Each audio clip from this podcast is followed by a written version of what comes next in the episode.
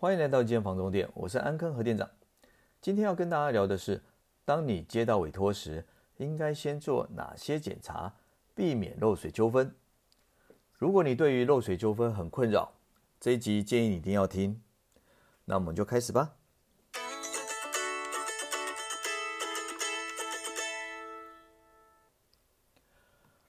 屋况造成的纠纷分为两大类，一种就是屋况的瑕疵。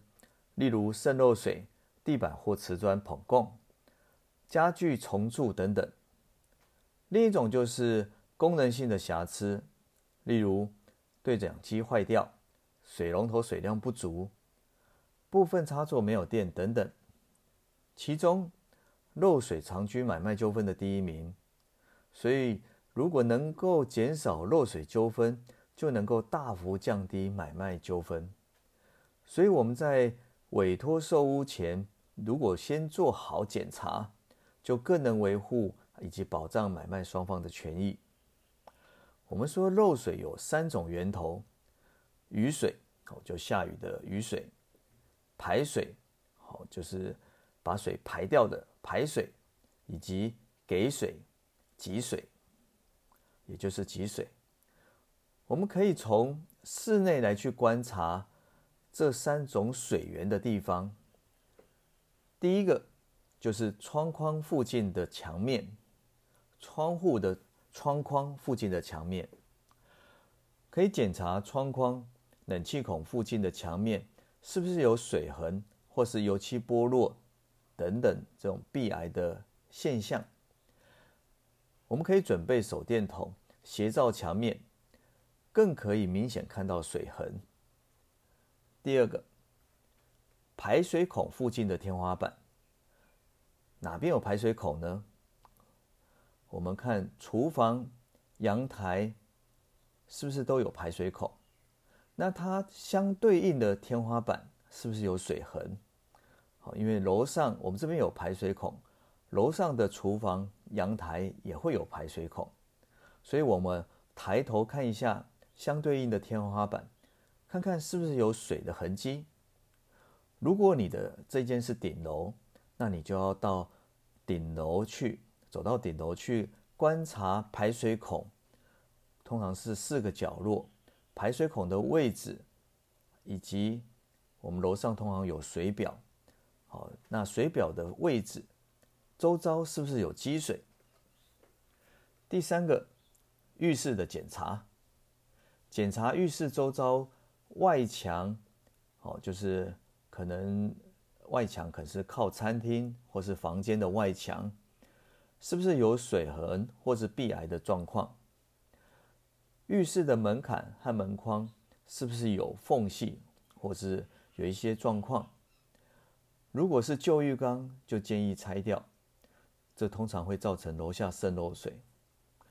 管道间附近的天花板或是墙面是不是有异状？打开维修孔盖，检查是不是有渗漏水，是不是有严重的钢筋外露。第四个，厨房的检查，检查水槽下方是不是有渗漏水。打开厨房的天花板这个维修孔盖，观察是不是有渗漏水以及严重的钢筋外露。这个跟浴室是很类似的。注意事项：第一点，有做天花板，一定要打开维修孔盖来去观察。如果没有维修孔，又是顶楼，就要特别是不是有渗漏水修缮过。建议还是要跟屋主协商，这个开一个维修孔来去观察，避免之后造成的纠纷。第二个，如果有壁癌、油漆剥落。我们建议您刮除以后，然后持续观察，看看是不是有又长出白华，来确认是否持续渗漏。第三个，例如利用连续的下大雨去现场观察，是不是有新的漏水点。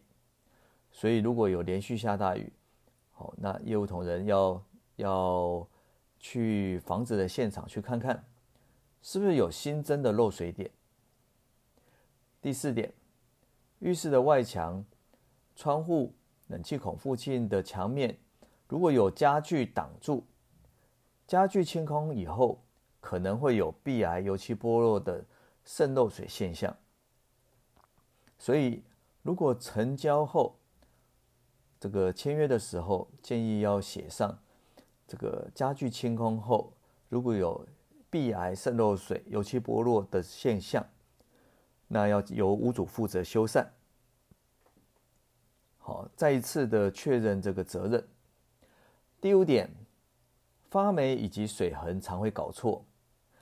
好，那我们用一个一种方式可以辨认，发霉用酒精就可以擦掉，但是水痕不会哦。